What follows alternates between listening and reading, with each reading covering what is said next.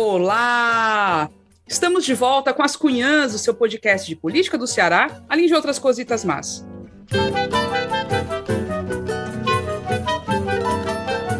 Eu sou Camila Fernandes e, como sempre, estou ao lado de outras duas cunhãs jornalistas persistentes. A Ebele Rebouças. Oi, Ebele. Oi, bebê Sauras. Menina persistente, né? Nesse país Brasil, só com muita persistência mesmo. E aí, tudo bem? Curumins e Cunhas Eds. Um beijo, vamos embora aqui. E tu, Inês? Tudo bem? Como é que tá? Tô ótima mandando aqui uns beijinhos para todos os curumins e cunhazetes. Agora, eu gostei dos persistentes. Eu sou persistente mesmo. Quando eu insisto, eu fico persistindo com a coisa. É tipo a mulher da cobra. Ave. Ô, o que é a mulher da cobra? Só pra. É uma história antiquíssima que a minha avó contava. Sim, vai.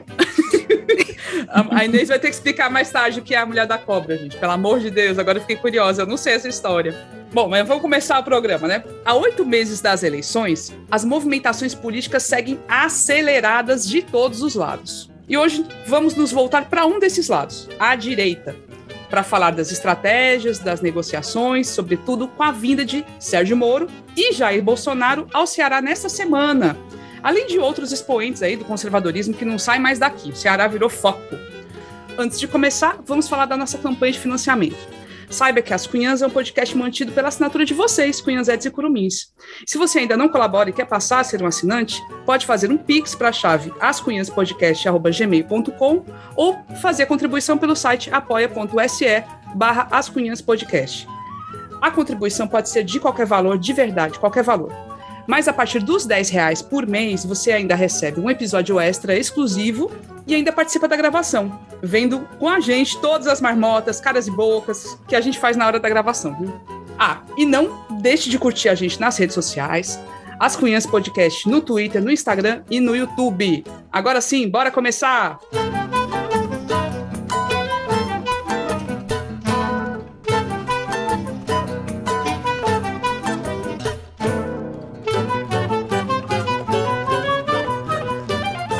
ainda não começou oficialmente, mas as movimentações políticas estão a mil por hora, sobretudo em relação à turma que se enquadra à direita do espectro político, né, onde há muita indefinição. Além do Bolsonaro, que é presidente e leva vantagem na disputa presidencial por ter a máquina pública na mão, né, mesmo com toda a tragédia social que nós vivemos, outros nomes lutam para se viabilizar nesse campo e começam a bater perna pelo país atrás de apoios. Este é o caso de Sérgio Moro, que começou uma turnê pelo Brasil e, lógico, tinha que passar pelo Ceará. A visita dele estava prevista para ser iniciada neste domingo passado, seguindo até terça, né, hoje, né, dia do lançamento do podcast, com passagens no interior e na capital do Ceará, com diferentes públicos, para ver se conquista os conservadores e ainda faz umas imagens para a campanha. Ele vem com, com equipe de filmagem também. No programa de hoje, vamos contar um pouco como é que está o entorno da candidatura do Moro no Ceará, mas também vamos falar de outros personagens, como o Capitão Wagner, a Capitã Cloroquina, entre outros, que também estão buscando ampliar suas articulações por aqui. Não falamos só do povo da esquerda, falamos também do povo da direita, né? Então vamos começar pelo Moro. Inês, o Moro, ele começou né, essa programação dele pelo Juazeiro do Norte, onde tem um único prefeito do Podemos no Ceará. Né? Lembrando, o Moro está afiliado ao Podemos, e lá está eleito, foi eleito um prefeito do Podemos, o Gledson Bezerra. Como é que está a programação e o que, que você Gente, tem de bastidores? Seguinte, vou falar de hoje, que é terça-feira, depois vou, vou já já para o Cariri. Hoje, às 19 horas, ele estará no auditório da Unicet, a, a Universidade 7 de Setembro, né? Aí já a programação dele, a assessoria dele, manda dizer logo que é para um grupo reduzido de simpatizantes. Mas eu acho que não precisava nem dizer isso, não, porque eu acho que os simpatizantes dele é realmente um grupo reduzido. Mas, inclusive, a gente soube, né, que se houver perguntas, ele vai lançar um livro lá e vai conversar, vai ser tudo filtrado. Eu acho que vai ser filtrado, escaldado, fervido, né? Porque ele é uma, ele é assim uma telha de vidro, o, o, o Sérgio Moro. E hoje ele estará às 19 horas lá na, no auditório da, da Unicet. E engraçado também que eu estava reparando, na, porque quem mandou essa, essas informações, a assessoria do Podemos. Aí tem assim uma frase: há petistas articulando protestos. Ah, existe petista, mas não é. Eles devem estar enganados, porque o que a gente sabe que está articulando protestos é o pessoal do Bolsonaro. Inclusive, um deputado, que a gente sabe, aquele que não é vacinado, que não pode entrar na, no plenário, é que estava articulando, inclusive abertamente, nas redes sociais, protestos contra o Sérgio Moro. Não é petista. Agora, a, a assessoria daqui do Podemos manda dizer petistas articulando protestos. Petista, eu acho que tem mais o que fazer. E pronto, aqui hoje. Do, aí ele chegou domingo, e ontem, segunda-feira, ele recebeu o título de cidadãos juazeirense. O que é que este cara fez para receber esse título? Mas deixa eu explicar, menina. Esse título foi concedido pelo então vereador, o nome dele era Tasso Magno, Tarso, não é Tasso, Tarso Magno, foi concedido em 2015. 2015, que era o auge do, do, do, do Mouro, né? Era, era o Lava Jato. Ave Maria, era, era o, o, o capitão corrupção, contra a corrupção, né? Era o, o Deus. Você se lembra o povo na rua, tudo com né, camiseta dele, e Moro e Bolsonaro eram coisas só. In, coisa, in Moro we trust. Não era?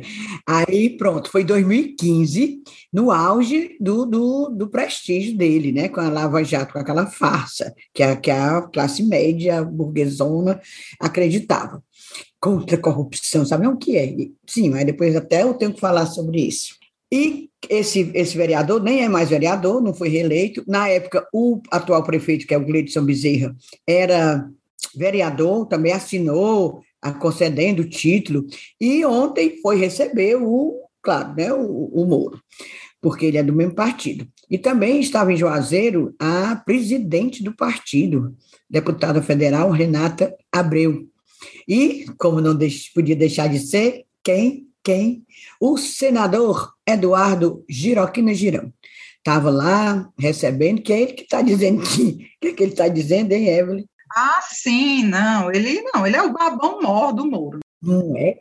Aí quem foi, quem foi de penetra? É, quem tá, estaria de penetra lá no Juazeiro? Aí eu liguei, é. que o negócio é direito, né? Então lá vai, liguei para o meu direito preferido, o meu direitista de estimação, prefeito Roberto Pessoa, de Maracanãú.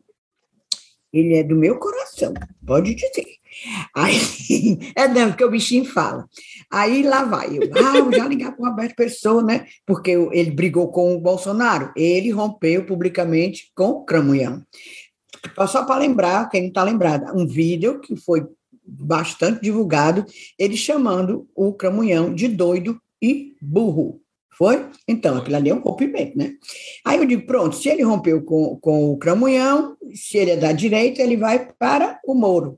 Aí o PAN, oh, Roberto Pessoa vai para o Moro. Não foi convidado, não está incluído na, na, na comitiva do Moro de jeito nenhum. Mas me disse que, coincidentemente, estava no Cariri, né, esse final de semana, ele vive no Cariri, o Roberto Pessoa. Aí eu sei porque é que ele ama tanto. Tem que pegar votos, né, para a filha, que também é deputada e tal, mas deixa para lá. E disse que, embora não fosse convidado, que ia se meter lá na história. Ia, sim, participar de todos os eventos que o Moro hum, participasse lá no Cariri. Olha aí, tá vendo? Aí eu fiquei achando esquisito, do, né? Porque o, o candidato que ele tem de direita é o Moro, por enquanto. Direito é, Roberto Pessoa, Roberto Pessoa é. não está muito bem quisto aí pelos, pois então, aí, é do PSDB ainda, né? Tudo bem, mas ele é, ele devia logo se filiar ao Podemos. Aí eu não sei, não chamaram o homem. Eu não entendi isso, não. É, o Roberto Pessoa está no PSDB, é tucano, né? Mas é aquela história. Não, ele é um tucano, mas é um tucano tipo assim, passarinho, né? Porque ele não é aquele tucanão do bicão, não. É. Ele não é. É, ele é. vive, inclusive, tá, tudo que o, que o Tasso Ereissati, que é o bambambam bam, bam do, do, dos tucanos, orienta, ele faz o contrário. Né? O, o, tudo. Eu não sei porque é que ele ainda está no PSDB, mas ele deve sair. Tá, e o Podemos é um bom, um bom espaço para ele, mas a questão é que parece que nem o Podemos não está querendo muito. Que é vocês têm que se lembrar que quando uma pessoa poderosa assim como Roberto Pessoa. Roberto Pessoa tem voto, gente. Roberto Pessoa foi deputado federal muitos anos, deputado estadual muitos anos, é a terceira vez que é, que é prefeito de Maracanã, sempre muito bem votado. Eu me lembro que ele se gabava, em uma das eleições para deputado federal, ele foi votado em todos os municípios cearenses. Teve um se eu não me engano, se não me falha a memória, se chamava Alcântara, ele teve um voto, mas teve, ele foi votado em todos os municípios do Ceará. Ou seja, é uma pessoa de peso. Aí, quando tem um partido assim, como o Podemos, que já tem dono, entre aspas, como aqui, no caso, o Giroquino e tal, aí não quer que venha uma liderança grande como o Roberto Pessoa, né? Também tem é, isso. Tem sentido. Como uhum. é que vão, vai se, se encaminharão as coisas. Aí eu falei com o Geraldo Luciano, que é outra figura importante no Podemos, né? Ele era do Novo, quem lembra, né? 2020, pré-candidato pelo ele Novo. Foi, ele foi quase semi-candidato a prefeito pelo Ex Novo. Exatamente. E aí largou de mão o Novo, que o Novo viu que não tem nada de novo e foi para o Podemos e está lá como um dos dirigentes do partido, e o Geraldo Luciano, só para também contextualizar, é um executivo empresarial importante, trabalhou em grandes empresas, trabalha ainda, né, é, tipo M. Dias Branco, Apivida, atua também no time do Fortaleza, e está lá, e, enfim, aliadíssimo, né, do, do Eduardo Girão, e está ajudando a organizar, estava ajudando a organizar a visita do Moro a, ao Ceará. E aí eu né, fui conversar com ele para entender melhor essa programação, e, e para entender se estava tendo um movimento no Ceará pra, do Podemos para construir o palanque local do Moro, né? Porque, em tese, de fato, o Podemos ainda não tem esse, esse palanque, ou então está vinculado ao Wagner, né, em tese, porque o, o Eduardo Girão é, é aliado do capitão Wagner, que é o, hoje do próximo, mas que tem tudo para ir para o União Brasil, enfim, a Evelyn vai falar disso já já, mas o, o Geraldo Luciano negou que haja aí essa movimentação de construção do palanque local do Moro. Então, porque, inclusive, porque até agora o que se sabe é que o capitão Wagner é aliado do Bolsonaro. Então, essa, essa disputa da direita está muito interessante. Vamos só ouvir o, essa fala do Geraldo Luciano? Bom, vamos lá, Camila. Não existe discussão sobre palanque regional, podemos, uhum. pelo menos nesse momento, ou que eu tenha participado. Uh, o que existe é o interesse de montar uma agenda para a visita do ex-ministro Sérgio Moro ao uhum. Ceará. A gente acredita que o ministro Sérgio Moro realmente é uma grande opção que pode ser dada ao eleitor brasileiro, então, para que haja um conhecimento mútuo, né? As pessoas Sim. comecem a conhecer melhor uh, quem é o ex-ministro Sérgio Moro e ele também conhecer a realidade, as questões econômicas, as questões ligadas à segurança aí do nosso estado e da nossa capital. O senhor começou falando que não, não tem uma discussão sobre palanque local, né? Só realmente uhum. essa articulação nacional. Mas não vai ter nenhum esforço, por exemplo, nenhuma ponte para chegar, por exemplo, no Capitão Wagner, que foi o seu candidato em 2020 e que vai ser candidato a governador, deve ser, né? E que talvez seja Olha, o nome mais próximo do que se pode pensar, né? Já que ele também é um aliado do, do Eduardo Girão. É, o que eu posso lhe dizer, ah, pronto, eu ia lhe dizer isso aí, que a hum. relação entre o senador Luiz Eduardo Girão e o capitão Wagner é espetacular. Pois é. É, é muito boa, de muita proximidade, de muita amizade, de muito respeito. E agora, o que eu estou lhe respondendo é o seguinte: que seja do meu conhecimento, Sim. É, não existe nenhuma conversa sobre palanque estadual. Então, o Geraldo Luciano tem essa, essa visão, ele está trazendo um discurso dizendo que não tem essa conversa e tudo, mas a, o que dá a entender é que o, o Wagner pode ser sim uma alternativa para ser um palanque do Moro, pelo menos assim, em parte, né? Pois é, gente, olha, nessa conversa do Geraldo Luciano, me chama a atenção esse papo que para mim não cola, de que não está tendo discussão sobre palanque, palanque regional. Quem, a uma altura dessa do campeonato, não está discutindo os palanques regionais? Isso é importantíssimo para qualquer candidato. Não tem. A preço de hoje, o problema é esse. Ele não vai dizer, o Geraldo Luciano não vai dizer, mas a preço de hoje, quem é o palanque do, do, do, do, do Moro no Ceará? Não tem. Vai ser um palanque o quê? Com Eduardo Girão, né, com os bolsominions arrependidos, mas quem vai ser o candidato a governador? A não ser realmente que o Wagner migre de palanque e abandone o bolsonarismo, o que eu acho difícil, embora possível de acontecer. Só para contextualizar, o Wagner com essa, vida, essa vinda do Moro aqui para o Ceará, picou a mula. Né? Sai matéria no jornal o Povo, uma apuração, e, e, uma apuração do Igor Gadelha também, que é nosso colega que está no Metrópolis, é, falou com ele e disse que ele não queria estar aqui no Ceará quando o Moro viesse, para não ter nenhum tipo de né, insinuação, nenhum tipo de mal-estar, cobranças e tal. Então, picou a mula. Agora, como a gente conhece o capitão Wagner? Sabe que é uma figura né, oportunista a depender de como as coisas continuarem para o Bolsonaro, eu não sei se ele fica abraçado, agarrado com ele até o final, não. Até porque o discurso dele é sempre muito ambíguo, a gente sabe disso, né? Uma hora ele está bolsonarista, que Ave Maria, e, e, sai na foto e vai receber e papapá, e outra hora ele diz que não, não é bem assim, o meu pacto é com a, a instituição, o governo federal, então não é um cara de muita confiança. Se, eu acho que se o negócio apertar, é capaz dele migrar mesmo para o para o Palanque do Moro. De licença aí, é bom também repetir mais uma vez aqui, lembrar aquela conversa que eu ouvi, que uma pessoa me disse, né, uma, uma pessoa muito ligada à deputada federal Luziane Lins, me disse que em uma conversa de Luiziane com o capitão, lá em Brasília, é bom lembrar que os dois são deputados federais, né? E ele disse a Luiziane que não ia apoiar o Bolsonaro. Ele disse. Agora, se é mentira da pessoa que me contou, aí já é outra história. Tá entendendo? Ou um erro não. de interpretação, né? Um erro de interpretação. Mas vamos aqui, vamos voltar. Vamos voltar a 2020. Se lembre que, enquanto ele pôde, o capitão Wagner negou que era o candidato do Bolsonaro.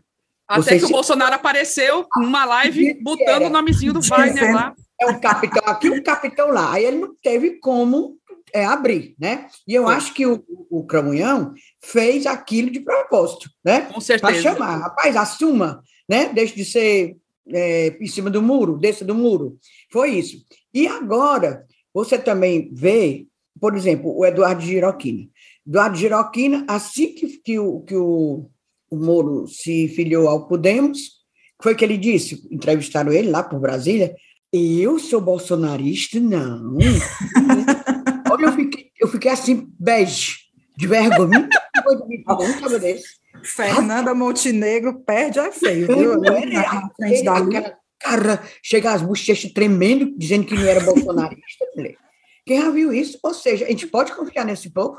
Não pode. Agora, Ebra, eu concordo totalmente. Que diabo é isso que estão fazendo o quê com essa visita para lá e para cá de mão dada? Com esse Moro sem, sem organizar palanque? Oxe, já viu isso? Porque não tem mesmo, eles estão discutindo e está mó, né? Mó é, dificuldade, com ver, certeza. Vamos ver. É, e tem essa história, né, Eble, do, do Wagner tá migrando para o União Brasil, né? Brasil. E que é um, vai ser um grande partido, né? A união do PSL com o DEM vai ser um partido bem grande, com muito dinheiro, todo mundo quer né, pegar um tequinho dessa, desses recursos aí que vai ter do fundo eleitoral, que, que sim, vai ser fundamental para eleger, né, para ter para viabilizar bancadas e tudo. E o Wagner está tá migrando para possivelmente, né, mas está ainda uma indefinição, né, porque é um partido que nasce já com uma disputa muito forte entre a galera que estava no DEM e, e a galera que estava no PSL, né? E, e, no Ceará tem uma figura chamada Chiquinho Feitosa que aqui é um, é um cacique, né? Um cacique político importante, e estava querendo ficar com a dominação aí, com o poder no DEM, no, no, no, no União Brasil. Mas o Wagner está chegando por fora e pode ficar mesmo, né? Gente, o Wagner, vamos falar agora dos nossos, nossos direitinhos locais, né? Que a gente gosta também de falar. Rapaz, o Wagner, ele é muito esperto, ele é ardiloso. Ele está, assim, usando de todas as estratégias midiáticas, está se articulando para ficar com o comando do União Brasil aqui no Ceará, como tu disse aí, Camila. E isso, para ele, é uma questão de sobrevivência política, né?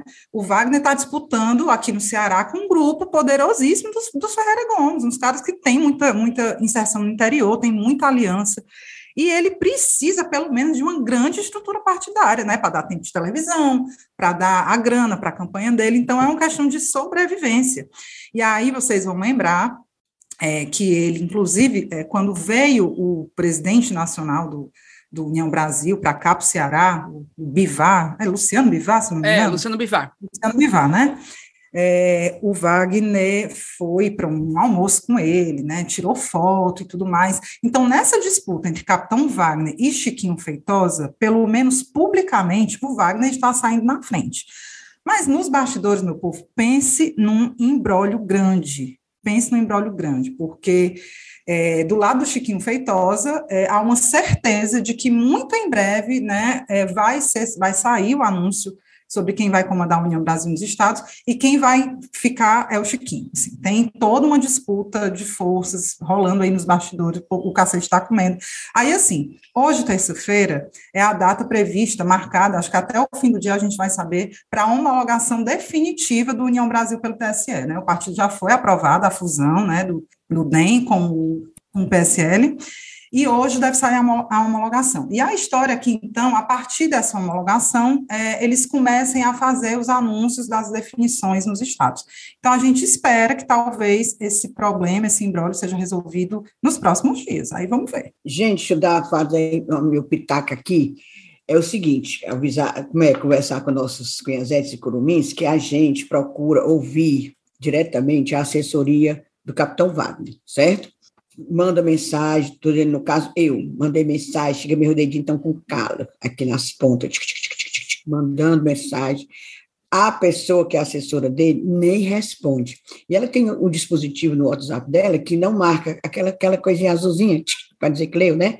Então, fica como se nem tivesse visto, mas viu. Viu? Porque esse mesmo WhatsApp é o que ela responde à imprensa, entre aspas, livre, e a, e a rede dela, de, das redes sociais.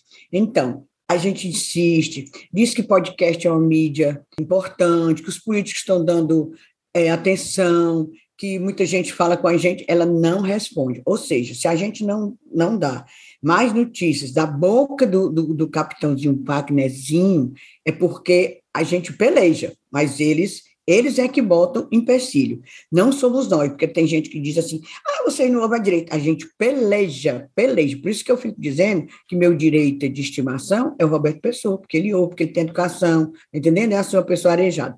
Mas o resto do povo não ouve a gente. Fica dado o recado. Saindo do Wagner e voltando para o Moro, a gente de fato tentou ouvir pessoas que a gente não costuma ouvir para entender melhor como é que está sendo montado esse palanque dele aqui, né? Assim, quem é que está querendo realmente que o Moro vire um candidato viável? Quem é que está comprando a ideia dele? E uma dessas pessoas que a gente buscou ouvir foi a empresária Emília Buarque, que é presidente do LID Ceará, que é um grupo, é um fórum de empresários, de lideranças empresariais, que eles chamam, que é nacional, tem até figuras de outros países também que participam, e eles têm feito nacionalmente já iniciaram uns debates entre alguns candidatos, né, não todos, então o espectro é, é, é meio restrito. Há uma, há, geralmente, o pessoal mais à direita e liberal. E aí perguntamos para ela, né, para a Emília, quais são os objetivos dessa, desse, de querer conhecer mais o Moro? Você acha que é, por, é, é, que há um descontentamento mesmo em relação ao que o Bolsonaro tem feito, já que o Bolsonaro é uma figura conservadora de direita, está aplicando uma política neoliberal? Como é que os empresários estão enxergando esse governo Bolsonaro e se, diante dessa insatisfação, o jeito é isso, construir uma candidatura, outra candidatura de direita que se, se viabilize, né? E outra questão colocada para a Emília foi o limite, de fato, desses debates, se haveria espaço para que os empresários escutem figuras como Ciro Gomes e Lula. E aí a Emília mandou respostas, vamos ouvir. Olá, Camila Fernandes, Inês Aparecida, Eble Rebouças. Excelente falar para o podcast As Cunhãs, que traz essa dimensão do diálogo sobre política de forma inteligente e, lógico, valoriza o capital político que nós mulheres temos. Falando um pouco do LID, eu sou Emília Buarque, presido o LID Ceará, uma organização de empresários que tem como pilares o desenvolvimento da livre iniciativa e a busca por um Brasil melhor de fato. O presidente do LID Global é o ex-ministro Luiz Fernando Furlan. Nós somos apartidários. Os temas que debatemos e debateremos nesse ano de 2022 são os mais variados possíveis e sim, vamos realizar debates com presidenciáveis, mas nossa agenda também contempla assuntos como ESG, impacto social, inovabilidade, o futuro do dinheiro e muitos outros.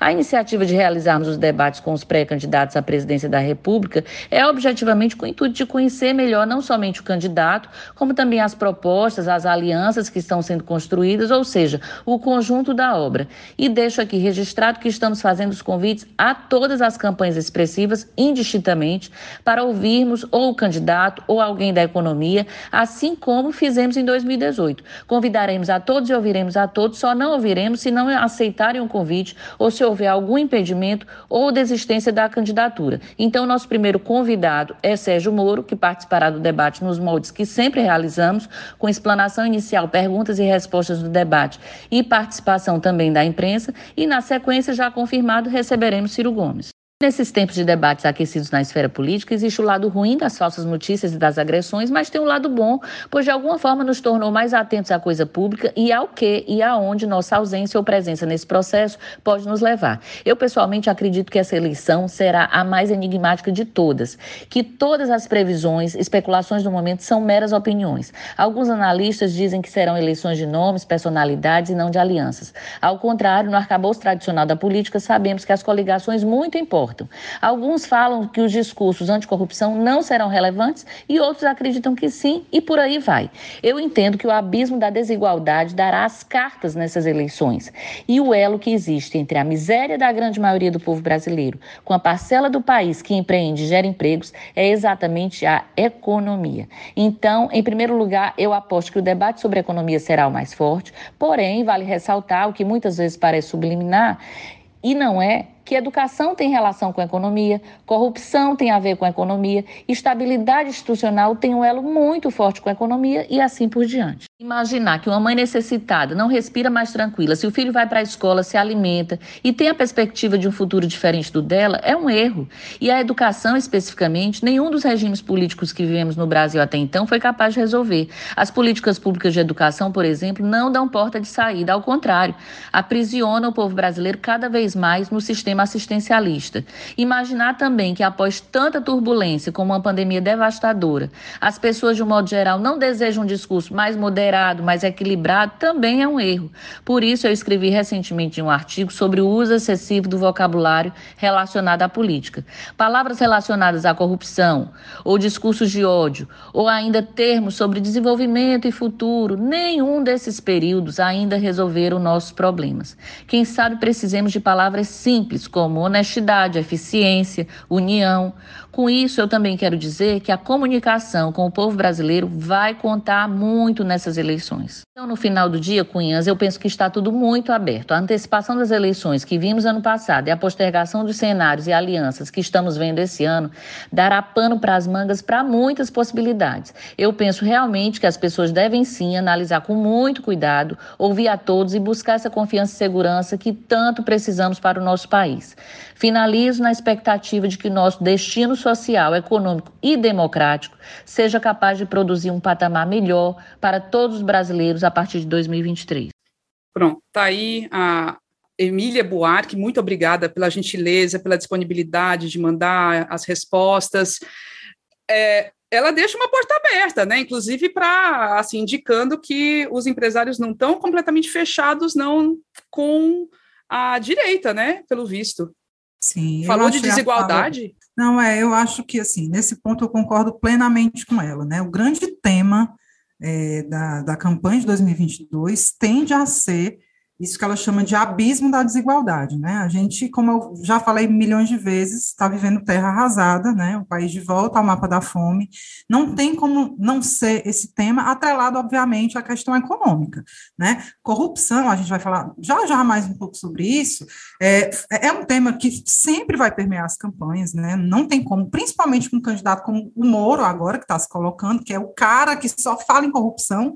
Ah, pobreza, corrupção. Ah, saúde, corrupção. Então, é, esse tema vai estar pautado, né, por ele e pelo Bolsonaro principalmente, mas, assim, meu povo, é, é a, a grande questão a ser discutida é a miséria, é a pobreza e a desigualdade, mais que nunca, né? Porque a gente está tá passando por uma pandemia ainda.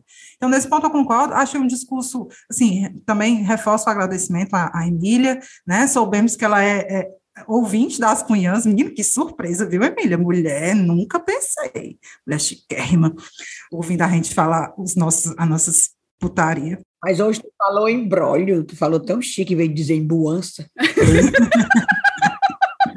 tá vendo? A gente está melhorando de nível. É, não? É. E aí, agradecer, e assim, quero muito aí, que eu queria ver seu Lula conversando com, com, com o pessoal da LID, Quero ver. E eu acho muito possível, né? Porque o Lula tá, já, se já era uma pessoa moderada, tá mais que nunca, né? Agora tem um, um, um vice aí que é, é, abre caminhos para dialogar com esse público do empresariado ainda mais, então eu acho que vai ser massa. Bota aí, Emília, chama ele aí. Vai Ciro, né? Assim, é, é interessante, né? Agora, lógico que há o, o viés liberal, enfim, da livre iniciativa e tudo, o próprio o fórum é, tem essa parte desse pressuposto, né, do que é o certo, né, na visão deles. E é esse debate que tem que ter no Brasil, assim, abertamente para que a população decida. Mais intervenção do Estado, menos intervenção do Estado. Pela democracia, a gente tem que construir uma saída. A gente, aqui no podcast, nós somos mais, eu pelo menos, né, vou falar por mim, eu acredito que seja importante, num momento de crise, uma intervenção maior do Estado. E isso a gente vê em outros países desenvolvidos, nunca há saída pela, pela iniciativa privada pura e simplesmente resolve tudo ainda mais em questão de desigualdade. Mas é isso, o debate tem que acontecer, e é para isso. O que não dá é o debate, tipo, ficar no, é, se eu perder, vamos fechar tudo, fecha o Congresso, fecha o Supremo, isso aí é que não dá. Isso aí ultrapassa todos os limites. E esse, e esse debate sobre o viés liberal, ele mais que nunca tem que acontecer mesmo. Tipo assim, a gente teve essa experiência aí meio capenga do, do meio não, né, bem capenga do liberalismo a lá Bolsonaro, e agora é hora de, de, de se colocar colocar, deu certo? Melhorou? O que foi que melhorou? Melhorou para quem? Né? Chegou a hora de ver se o, o, a população comprou esse discursinho liberal, né? É. Chegou a hora de tem que ser mais que nunca tem que ser debatido. Aí, Ebre e Inês, Moro está com essa ideia, né, de, de abraçar o discurso liberal. Ele também está com a ideia de abraçar um discurso é, moralista, cristão. Aqui em Fortaleza até ia apresentar uma carta de princípios cristãos, defendendo assim contra o aborto, enfim, contra a sexualização infantil, um discurso bem bolsonarista, né? E ele está aderindo a, a certas essas falas para expandir o que é o discurso dele, que basicamente se restringia à questão da corrupção. Vamos combater a corrupção, vamos combater a corrupção, e só que não se elege só com isso, né? E como a Emília falou, o tema vai ser economia. Só que ele está patinando, né? É complicado. A gente vê as entrevistas dele, é uma coisa vergonhosa, né? Não, meu povo. É despreparado ao extremo esse, esse Moro. E esse discurso dele da, contra a corrupção pode cair com ele mesmo, né? É. Com ele. Porque agora mesmo estão é, querendo bloquear os bens dele porque ele, ele sonega imposto de renda. Então, ele mesmo é a, a, corrupção. Como é que ele pode falar de corrupção e a prática dele durante o julgamento do, do, do ex-presidente Lula? O que foi que ele fez? Então, é esse discurso da corrupção não se sustenta. Ele não sabe responder nada. Né? Ele também só fala em força-tarefa né? Tudo é força-tarefa. É, é. é Ou seja, a gente vê que ele é, ele é despreparado, ele fica agoniado quando as pessoas perguntam as coisas a ele. Por isso que não é, não é à toa que as coisas têm que, quando a assessoria diz que é para público restrito, perguntas filtradas, é porque ele não tem condição de responder. Não tem. Ele não tem. Imaginemos um, uma, uma cara a cara, um debate do Moro com o Ciro. Imaginemos. Uh, ia ser esmagado. Pena. É, pena. Ia ele, dar pena mesmo. Não é? Pois é. Ele é, não, eu, ele não se sustenta, não, não se cria, não. É, inclusive, né, se o pega papo, né, um negócio não deslanchar, ele pode muito bem ser candidato a outra coisa, que se eu fosse ele, era o que eu faria. Esse negócio. Ele se, se elege lá no sul dele, é, lá no Paraná. Elege bem. Elege demais, que é todo mundo assim, como ele mas ele vai se elege. Para falar um pouco mais sobre essa figura, né, a gente está falando muito do Moro porque ele é o novo, o mais novo representante, né, da direita, né, nessa campanha eleitoral aí. E aí eu convidei para fazer uma análise a famosa Graziele de Albuquerque Moura Paiva, né, a nossa gata Grazi. Ela já conversou aqui com a gente em outro episódio, ela é jornalista, uma pesquisadora excelente né, do sistema de justiça, pesquisa mídia e justiça, e analisa e acompanha o Moro de longa data já. E aí eu quis saber quais são as impressões, né, as primeiras impressões que ela tem desse juiz que agora se coloca sob escrutínio público, né, participa agora de entrevistas, muitas entrevistas, expondo lá suas visões de mundo, suas propostas. Agora a gente está começando a conhecer esse enigma chamado Sérgio Moro. Vamos ouvir o que, é que a Grazi nos conta? 2022 é um ano de eleição, a campanha está na rua. E o que eu vejo é um Moro fazendo política num terreno onde ele tem muito pouca intimidade. O Moro sempre fez política, mas ele estava protegido pela toga. Agora ele está numa arena com profissionais muito dura e o que a gente vê é alguém ali tateando, né, com uma dicção difícil, complicada, que não consegue se mostrar à vontade nas câmeras. É complicado. Isso não significa que ele não tenha trabalhado, não esteja trabalhando para melhorar. Tem um amigo que ironiza dizendo que o Moro tem que contratar um fonoaudiólogo melhor ou um preparador de elenco. Mas o fato é que assim, ele vai investir nisso, você já vê um Moro mais agressivo, mas ele claramente tem um problema discursivo. Problema de discurso do Moro, porque ele é muito evasivo. Algumas semanas ele deu uma entrevista na Band sobre suas propostas econômicas e ele não conseguia avançar. Falava jargões do tipo: ah, não vai cair picanha do céu e nem vai jorrar cerveja, falando claramente em alusão ao Lula. Mas quando os repórteres, o pessoal da bancada tentava ali confrontá-lo, tá, e qual é a sua proposta, o que é que você vai fazer? Ele dizia, vou chamar um grupo de especialistas que vão tratar desse tema, e, e, não é fácil, o povo brasileiro não é burro, sabe que a gente precisa estudar e tal. E parecia muito Bolsonaro falando do Paulo Guedes, olha, não entendo disso e vou chamar ali o posto Ipiranga. Mas eu tenho muitas dúvidas se num cenário de crise econômica como o Brasil está vivendo, vai colar de novo essa coisa do posto Ipiranga. Mas é isso, a falta de solidez nas propostas. E aí, esse lugar comum para onde ele vai. Acho que esse é um primeiro ponto. Claro que ele tenta sair falando de que vai privatizar a Petrobras ou falando da corrupção, mas são jargões e lugares comuns que vai trazer para ele uma dificuldade real na hora que a campanha esquentar. Esse é o primeiro ponto problema discursivo. O segundo é um problema de falta de tato político mesmo. Também uma das coisas que o Moro falou há algum tempo foi sobre fazer uma reforma do judiciário. Fernando Barbalho, é, que é um amigo com quem eu faço parceria às vezes em algumas pesquisas, fez um mapeamento no Twitter de 17 de janeiro a 24 de janeiro nas menções relativas à reforma do judiciário. E a gente tinha muitas críticas, né? Moro vai fazer que reforma do judiciário, como é, como não é. Além das críticas que a gente via no Twitter, o Moro teve críticas, inclusive da presidente da AMB, que é a Associação dos Magistrados Brasileiros, categoria da qual ele é oriundo. Então, assim, ele traz à tona é, pautas sem nenhum tipo de tato eu acho que isso é um problema que sinaliza, inclusive, uma dificuldade que ele vai ter, sei lá, quando ele começar a negociar palanque estadual. Então, eu pontuaria isso: um problema discursivo e um problema realmente de tato, de que assuntos falar e de achar que pode aí entrar em certos confrontos ou levantar determinadas bandeiras, como se ele tivesse ali ainda sob a proteção da toga, quando a gente sabe que a política da vida real e uma política de eleição é muito focada em acordos e é, consensos. Não sei se o Moro candidato é, tem essa habilidade, não. É, ele, ele não consegue, quando perguntado, por exemplo, ah, como é que você vai resolver essa questão da, da fome? Ele fala da força-tarefa, e, ainda, e aí ele quer aproveitar né, para jogar uma crítica, por exemplo, contra o Lula, e fala dessa coisa que o Lula fica prometendo picanha e que não vai cair do céu. Gente, tipo, isso é tão. É tão é raso, né? É raso. Raso. E ele decorou isso aí, ele fica repetindo sempre. É, não tem a menor condição, gente. O Juge é muito fraco. O Juge, o, é o Juge além de tudo, não apresenta uma novidade, nada, nada.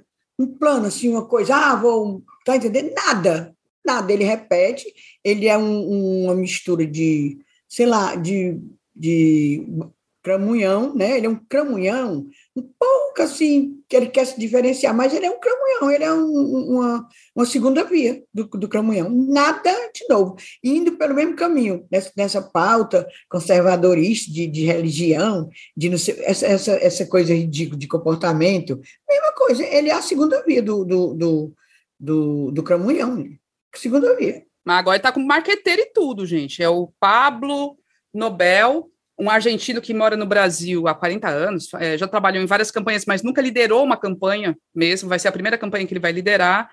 E saiu uma entrevista dele na Folha dizendo que vai buscar trabalhar para o Moro falar de uma maneira mais simples, mais informal e trabalhar mais para criar esse personagem de uma forma mais para ele conseguir dialogar melhor com a sociedade. Vamos ver. Gente, é pastel de vento, né? E, é. assim, me causa uma preocupação real, agora, assim, sem brincadeira nenhuma, é, é uma preocupação real com sabe, como, como, como é que a gente vai votar? Como é que alguém cogita votar é, em, em, alguém que claramente não sabe como resolver problemas? Né? A gente vai de novo para um outsider, né? a gente tem problemas a resolver. Né? O discurso, eu tenho muitos amigos esclarecidos, inteligentíssimos, mas que estão caindo nessa história da corrupção, que não vão votar no Lula de jeito nenhum, porque é corrupto, que é ladrão, não sei o quê. Bolsonaro também não voto mais, precisa de uma pessoa honesta e papapá. Gente, ok, a gente não, não vai passar pano, obviamente, para a corrupção, precisamos de honestidade, precisamos de moralidade, mas nós temos problemas concretos a resolver quem é a figura que tem capacidade, experiência para resolver. Assim, eu acho que é essa a, a, a grande questão que eu coloco, sabe? As pessoas não estão votando com isso em mente, não estão formando opinião com isso em mente. Vai no discurso, vai, vai com um discurso que se identifica. E os problemas, cara? E a pobreza, e a miséria, o emprego, e a saúde, sabe? É, é um. um é Agora, eu continuo é um achando que 2022 não vai ser igual àquele que passou 2018. Vai Sim. ser diferente. Eu acho vai. que não mais a pessoas, pessoas, o eleitor esse, como a Evelyn falou aí, que não quer o Lula, não quer o, o Cramunhão e tal, mas não vai, não vai mais ser daquela embarcar como embarcaram nessa figura triste, né, que nós estamos vendo aí. Eu acho que serviu, mesmo as pessoas que ainda continuam caladas, é, não, não estão é, posicionamento, mas eu acho que eles viram o, o, erro grande que foi feito em 2018. Eu, eu tenho fé nisso, não sei, não sei se é porque eu quero tanto, mas eu tenho fé que não vai ser como 2018. Não vai ser assim um ouro que vai, vai é, encantar o eleitorado, não. Concordo Muito, contigo viu? E esse, agora, é, deixa eu discordar contigo, tem amigos inteligentíssimos, não, uma pessoa dessa que acredita na conversa do Moro não é inteligentíssimo, não. É É, boa discordância, boa discordância. Boa, boa, Inês, boa. Gente, pegando esse gancho aí da Inês, é, outra, outra pergunta que eu fiz para a Grazi foi justamente sobre isso aí, né? O peso da Lava Jato nessas eleições e o, do, desse tema, corrupção, né, perante o eleitorado. E aí eu perguntei para a Grazi o que é que ela achava disso, e eu achei que a resposta dela é, vem bem ao encontro do que a gente está conversando aqui. Bora ouvir? Olha, eu não tenho muitas dúvidas de que o Moro vai se agarrar nessa abordagem de combate à corrupção, de moralidade. É esse ativo que ele tem para jogar, né? o ativo da imagem da Lava Jato. Mas, como eu falei, uma coisa é você jogar com isso protegido pela toga, outra coisa é como candidato. E a primeira coisa que acontece quando alguém se lança numa campanha é uma verdadeira devassa na, na vida e nas contas. Então, o Moro, essa semana, por exemplo, teve um pedido de investigação, né, para saber como é que é esse dinheiro que você recebeu dessa empresa nos Estados Unidos, declarou, não declarou, está sonegado, de onde é que vem esse dinheiro, o Moro é corrupto. É, essa questão que antes ele estava completamente blindado, agora vai se voltar contra ele, né? E eu acho que realmente aí, para o nível de, de escrutínio e de devassa mesmo que uma campanha faz, o Moro não está nada preparado e aí eu acho que ele pode ter um problema quanto a essa questão da corrupção, porque a Vaza Jato já desmontou é, muito desse discurso completamente falacioso, mas isso era voltado para uma operação policial no material pequeno no sentido de circunscrito a mensagens de WhatsApp, Telegram. Agora é outra coisa, né? É, que dinheiro veio, de onde veio, como é que você se portou, o nível é muito mais pesado da briga. Mas eu acho que a gente tem que estar atento a uma coisa, uma, algo que eu tenho reparado, para a gente não focar só nessa questão da corrupção, é o Moro vai tentar se, como, se colocar como um candidato liberal com um verniz que o Bolsonaro não tem.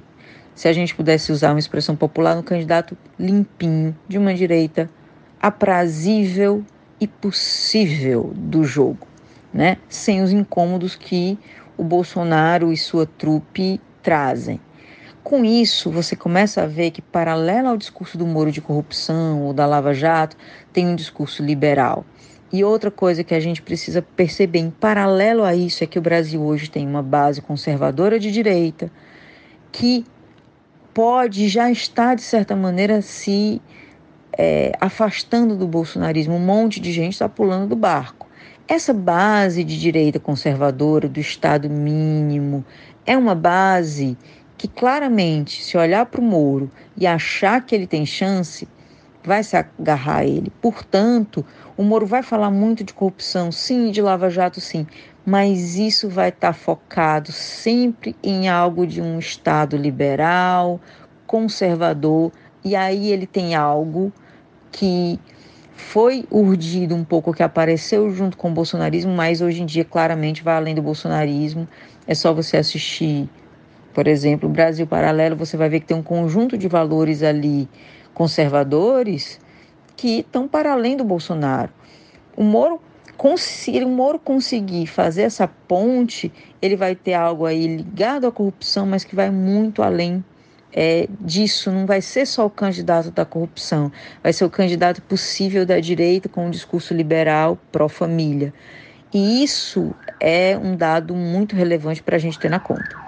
É muito, muito interessante, muito massa. Sempre as análises da Grazi são fantásticas. É, só para ponderar, a gente não vai colocar um outro áudio dela que ela, que ela nos mandou, mas só para ponderar que ela, apesar de falar, né, fazer toda essa análise, ela também não acredita, assim como a Inês, assim como eu, que esse, esse personagem cola, sabe, nesse ano de 2022.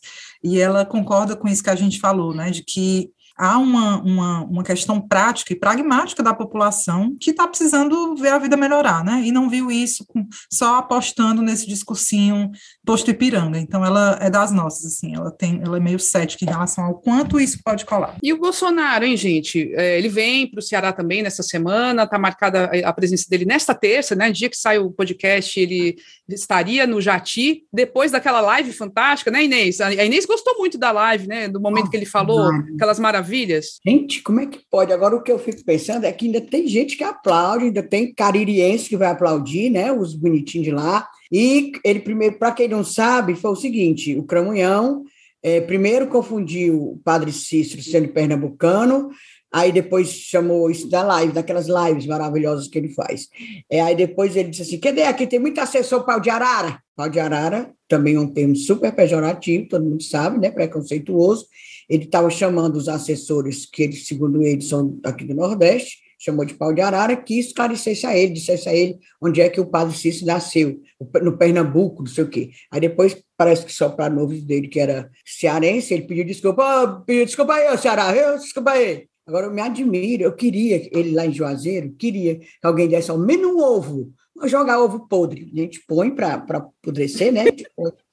É. Gorá, tem como, que deixar Como gorá. deixar o ovo gorá? Como fazer isso? É, aí você enterra, enterra. Escuro, mas às vezes não precisa enterrar, não. Se você botar numa caixa assim, fechada, cheio de jornal dentro, assim, empilhando, aí você, ele apodrece. Pronto, um ovo. Não diz uma pedra, não, que aí vão dizer, ah, vão, vão me processar. Um ovo podre. Um, um, um, não, né, pô? Meia dúzia. Tá entendendo? Porque não era possível que esse povo não tenha, não tenha os brios arranhados, os, os rumeiros do Padre Cício, pelo amor de Deus. Eu, eu também, eu, eu, eu, fico impressionada, é como realmente não tem um doido para fazer um negócio desse. Esses caras é, fazem o que querem. Pega uma baladeira, né? Tchum, pouca pedra. Eu sabia tirar de baladeira quando eu era pequeno. Pois sim, mas o ovo custa nada. Não mata, só fede. Estou aconselhando. Pode me mandar. pois é, vai estar tá lá, né? E, e, é isso, mas o que a impressão que dá é tipo, o Wagner está querendo se esquivar por enquanto. Ninguém quer se associar direito ao, ao Bolsonaro. Só tem aqui os fiéis escudeiros, o Caneco. Aí a, a Carla Zambelli está direto aqui com o marido que está afiliado, acabou de se filiar ao PL, o coronel, o capitão, sei lá, o, sei lá. É, Aguinaldo, Aginaldo, Aginaldo. Aginaldo. Não, mulher, é Aginaldo. Aginaldo, isso. É, isso. É, Coronel é. Aginaldo, tá filiado ao PL. A Capitã Cloroquina Mayra também se filiou ao PL. Os dois devem ser candidatos a deputado federal, pelo que tudo indica. E é isso, só esse pessoal, né? falou primeiro que o Aginaldo era candidato, não, é isso aqui. Foi. Porque eu, eu acompanho um, um, blog, um negócio lá do, do Cariri, picareta demais, mas eu tenho que acompanhar para poder ver a movimentação dessa direitona, né? E faz, é tempo, faz mais de ano que a gente diz aqui que esse Aginaldo vivia de, de sendo recepcionado lá de almoços e jantares dos bufês lá do Juazeiro, lá do Crato. Vive aqui, ele e, e, e essa fuampa mulher dele. Então, tem, fazendo o quê? Só pode ser. Não, e está se botando muito aqui na região metropolitana também, viu, Inês? Esses dias ele estava num podcast de direita agora. que foi criado. É, agora. É, que foi é, criado recentemente lá na Calcaia e dando hum. entrevista e tal, e ele se botando lá, ele já trabalhou lá na Calcaia e tudo. E a Evelyn, no, no, no episódio este, não falou, não protestou contra a presença da Carla Zambelli no, no jogo do Fortaleza. Né? Fortaleza. Né? Então, foi. estádio sem ter vacina, que ela diz abertamente que não se vacinou. Então, não apresentou ela e a Ginaldo. Aí agora eu estou vendo, quando vocês você, Camila, apresentou o Geraldo Luciano, que ele também é do Fortaleza. Tá Isso. Tá entendendo? Isso, é. Ele e o Girão, né? É, o assim, Girão. O, o, part... é. o, o time está sendo usado politicamente já há muito tempo. Cara, já foi usado. Há muito tempo. Né? E agora. Deve estar uma disputa interna também, né? É, gente. E tem os babão aqui, Camila. A, a, a, assim, em Fortaleza, o Bolsonaro ainda tem só a sua trupe, né? O Caramelo é. deve ir atrás dele, com ah, certeza. É, é uma risadaria tão grande quando ele chega perto do Bolsonaro, do, do Cramunhão nojento, que eu fico impressionado. Vi uma foto dele assim, com cara de êxtase, não quero dizer a outra palavra, né, que é feio, ele fica com cara de êxtase, parece que ele está em êxtase. Ah, eu doença. Vocês, querem, vocês sabem o que é que eu estou dizendo, né? Entende? este, eu quero dizer outra palavra, mas é impressionante. É. E, e os tucanos, hein, meu povo? Só para a gente né, fechar, assim, em termos nacionais, os tucanos estão tudo lascados, porque tem uma racha interna no partido. O Dória é o pré-candidato a presidente, mas não, não, não decola, está ali nos 3%, 2% das pesquisas, e parte dos tucanos já disseram que não vão apoiá-lo, inclusive aqui Tasso Gereissati, que está se bandeando para o lado da Simone Tebet, que é uma coisa muito louca. Já declarou. Já declarou, exatamente. O Eduardo Leite, que foi também, disputou aquelas prévias que o PSDB fez para candidato, para definir pré-candidato a presidente, é, governador do Rio Grande do Sul, tá, parece que em negociação com o PSD do Kassab, está querendo cair fora, enfim. Nacionalmente, o PSDB está desmontando, e aqui no Ceará não parece muita coisa melhor. Cadê pré-candidato a governador do PSDB? Vai ter? Não tem, não, não tem vai mais. Vai perder não. o senador, né? O Tasso não vai ser candidato à reeleição. Pois e aí, acabou-se o partido? Acabou-se. Cadê o Marcos Calles para fazer menos uma candidatura divertida aqui, para fazer a, a, parte cômica da campanha, né? Aqui, saudade. Ô, mulher, eu acho que precisava ter, sabe, uma candidatura cômica, assim, para a gente rir, um, um, um, Cabo da Ciolo da vida, com glória a Deus. Fala do Cabo Mas, da Ciolo, tu sabe que ele é meu crush. Pois é, não. Pois é, ainda, ainda tem, assim, podia ser bonito e engraçado, né? Para dar aquele alívio cômico, porque vai ser muito pesada essa campanha. Vai. Aí podia chamar um tucano, assim, pelo menos para fazer essa figuração divertida. Ah, não tem, não, não tem condição, não. Tem, não. Jeito, tem, não. É, enfim, gente, é isso. A gente deu esse passeio hoje pela direita para a gente ficar por dentro do que está rolando minimamente, né? A gente não pode ignorar esse povo, não, de jeito nenhum. De a gente tem que estar tá, tem que estar tá de olho. É, é, temos que, é. temos que ficar de olho. Agora vamos para o momento do desabafo, que vai ser bom, gente. A promessa é, é assim, quente. Vamos desabafar, momento disso, Cunhã. Inês, por favor, comece que é, a tua fala é assim, a Inês tem uma apuração boa. Não, não é nem apuração. É o seguinte, vou comentar aqui que rolou a semana inteira e nos grupos, aqueles famosos grupos de, de WhatsApp, a gente recebe, eu recebi foi três vezes ou quatro. Era uma, uma lista, uma relação de todos os funcionários da Assembleia Legislativa do Ceará. E mostra, apontando nomes que a gente sabe que não trabalham, que eu acredito que talvez não saibam nem onde fica a desembargador Moreira ali, e recebe salário da Assembleia uns menos, outros mais. A gente sabe que essa relação do, do, dos funcionários da Assembleia ou de qualquer órgão público, elas são abertas ao público, você pode olhar. Acessa, tem transparência, Brasil, você acessa, você pode saber quanto ganha as pessoas que são servidores. O que chamou a atenção na lista foi ver-se nomes de pessoas que a gente sabe que não trabalha, não pisa lá. Surpresa! Oh, fulano está aqui ganhando 5 mil reais, olha, tá entendendo? Olha, fulano, vixe, isso aqui fulano tem prestígio não, ganha só mil e pouco. Gente, gente que não pisa lá. E tem gente que trabalha, Tá entendendo? É, é uma relação dos servidores da Assembleia. Tem uma que não trabalha, que eu fiquei babando, mulher ganha 25 mil reais. 25 mil reais e uns quebrados. Se não me engano, ela parece que está até morando mais em Portugal, mas recebe 25 mil reais. Até eu questionei, será que ela no, é, morando fora, devia ter pedido aquela licença, né, para interesse particular. Pois é, mora fora, pai ganha 25 mil reais. Aí tem gente que ganha 16, aí, como eu disse, tem os menos prestigiados que ganham mil e pouco, a micharia, mas, e tem gente que trabalha, que eu também vi na lista lá, tem gente que trabalha. Menina, aí estava lá, eu lendo, não li tudo não, porque são 156 pais, mas li um bocado. Aí vi uma fulana lá, que eu vejo muito nas calúnias sociais, Digo, vala essa colher aqui. Isso aí lá na Assembleia, é 10 mil quebrados. Tem para mim que ela também não gasta os sapatos dela italiano acolá para aquela, naquela calçada da Assembleia, não, para entrar. Acho que não. Aí tem isso, tudo bem. Eu acho que o Cid Gomes, quando foi presidente, geralmente quando assume o presidente, a primeira coisa é dizer que vai limpar folha. Camila fez uma matéria em 2001 sobre a Folha 8, ela era da Folha de São Paulo, lembra, né, Camila? Não, então, eu ia comentar isso, que é uma história antiga, né? Naquela época, 2001. O pessoal promete limpar e não limpa. Mas eu estava questionando com a pessoa da Assembleia que me fez o seguinte, mas olha, Inês, tu olha aí também qual o interesse de ser divulgado isso e de que maneira foi divulgado. Foi divulgado como se fosse uma coisa clandestina que saiu à tona. Não, isso aí é aberto, qualquer pessoa pode acessar. E estão desconfiando de um parlamentar, que faz parte, que aqui também tem o gabinete do ódio, né, lógico, faz parte do gabinete do ódio. E esse parlamentar, há poucos dias, apareceu no noticiário como mantendo no seu gabinete funcionário fantasma, que é o deputado André Fernandes o Caneco, que ele tinha é, funcionário fantasma. Saiu aí na imprensa livre isso. E também aquela história que ele não entra no plenário porque não é vacinado. Aí as pessoas estão achando que ele divulgou essa dessa maneira, assim como se fosse uma coisa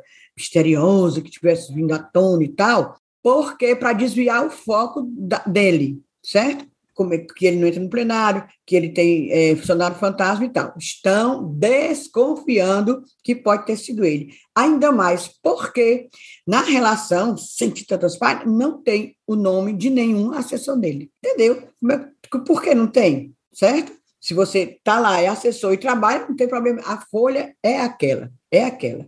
Agora, realmente, a gente lendo de um por um, a gente vê assim, umas coisas tá cabeludo. Tem um ex-deputado que não é deputado estadual, que os deputados estaduais têm a pensão deles, é federal, aí ganha lá 10 mil reais, aí tem um nome bonito, não sei o que, parlamentar, analista, não sei o que lá, tem. Aí, quer dizer, ficou, meu discunho é isso, a Assembleia não vai responder institucionalmente porque diz que não tem a quem, já que foi isso circulando só em, em, grupos né, de WhatsApp, não saiu na imprensa, o Tribunal de Contas do Estado não cobra, o Ministério Público não cobrou, então a quem a Assembleia vai responder? Não vai responder. Agora fica assim, para nós, público, é assim, aquela né, tristeza, raiva, Porra, trabalhei tanto na minha vida para ganhar isso assim, trabalho tanto, ganho salário, o outro, né? E aí você vê as dondocos, os dondoco, é tudo ganhando, muitos ganhando sem trabalhar. Agora, quando você vê o sobrenome também, mulher, tudo sobrenome dos, dos que já foram deputados, que são deputados.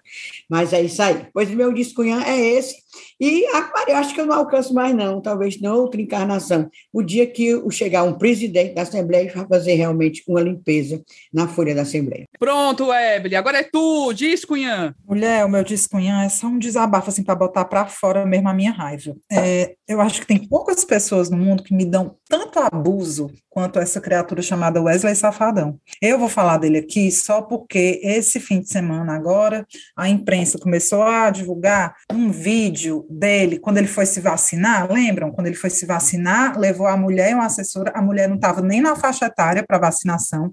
Eles escolheram o local e o tipo de vacina que iam é, é, tomar, né? E aí foi mal bafafá, entrou investigação, blá blá blá. E agora o vídeo que está circulando é mostrando que a furada de fila foi dupla, porque ele chegou lá e passou na frente de todo mundo, mulher. Passou na frente de todo mundo, para, disse que estavam até, enfim, tinham pessoas lá que estavam esperando há muito tempão, e ele passou na frente. E aí, o que é que me dá abuso? É porque você vai ver o discurso do cidadão de paz e bem, né?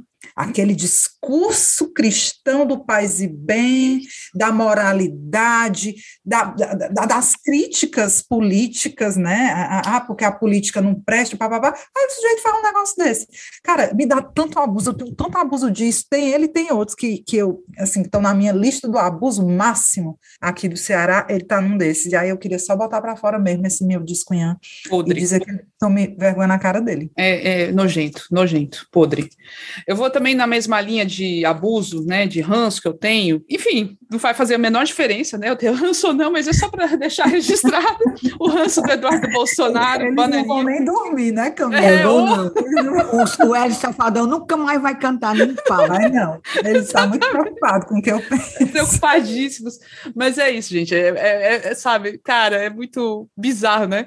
O, o Eduardo Bolsonaro nesses dias, na semana passada, ele foi querer detonar o Dória, né? Porque por causa do, do acidente que aconteceu lá em São Paulo no metrô, uma parte do, de, uma, de uma obra do metrô desabou lá. Enfim, para detonar o Dória, ele pegou um vídeo institucional da empresa que está realizando a obra, a empreiteira que está realizando a obra, um vídeo institucional que imagino tenha sido feito para homenagear as mulheres no Dia das Mulheres, enfim, e, e que colocava ali é, mulheres que trabalham na, na, empreiteira falando do orgulho que elas têm de estar tá fazendo parte da obra, da construção e tal.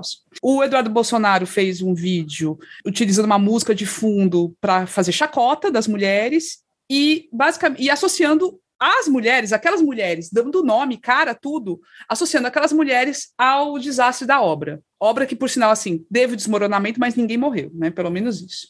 E mais do que isso, ele associa, ele diz assim, é, porque a empresa diz, contratem mais mulheres, e aí acontece isso, né? Então, vocês têm que contratar pessoas competentes, independente do sexo, da cor. Agora, gente, assim, o que ele fez na prática foi destilar o ódio contra as mulheres, querendo associar a incompetência a, ao fato de serem mulheres, né? E, e ele, né? defendendo uma meritocracia aí, né? Justo ele, o Bananinha, que queria ser embaixador nos Estados Unidos por ter fritado hambúrguer e por falar um inglês porco, sabe? Gente, é, é tosco, é tosco sabe? Então, assim, é só é só o ranço mesmo, porque dá uma raiva, não vai mudar nada, eles falam isso para a claque deles e para gerar ódio mesmo, para a gente ficar com raiva, e é, é bem, consegue, né? É, isso é foda, mas ridículo ter gente assim nesse momento Nossa, e, e, gente que aplauda isso, é triste. É só isso. Pois gente. terminamos, chegamos ao fim Sim, chegamos nosso, ao fim. Vamos direita, deixar beijo para todo episódio mundo. direitista. Foi de direitista. Vamos só deixar um beijo para os nossos ouvintes que participaram do episódio extra e para os que não participaram também. Mas, ó, vamos cobrar. Os que não participaram, os assinantes que não participaram, bora no próximo, meu povo. Tá muito bacana, é muito divertido. Os, é que, os que participam é, é uma comédia. A gente faz, assim, tem uma interação muito bacana, mesmo sendo só a gente falando, né? Mas a galera participa no chat e sempre contribui muito e, e, e torna a, a, interação muito mais bacana. Assim, muito, Também, muito antes bacana. de gravar, a gente conversa muito. Pois é, ainda tem isso. Antes e depois, ainda depois tem conversa. Termina. É. é. É muito divertido, gente. Um beijo para todo mundo que participou. Vocês são maravilhosos. A gente morre assim de orgulho de ter vocês. Mas é isso, gente. Ó, boa semana para todo mundo. Se cuidem, tá bem? Bora que a semana vai promete. A gente vai se atualizando ali pelas redes sociais também, viu? Um cheiro e beijo, gente. Dando os créditos. Esse programa é produzido por nós três, Inês, Eble e eu com apoio do Ponto Indie, da empresa Ponto Indie, na produção das nossas redes sociais. E a música, né, tema do programa Barroada Gagá, da banda Breculê. Então, um beijo para todo mundo, meu povo. Tchau.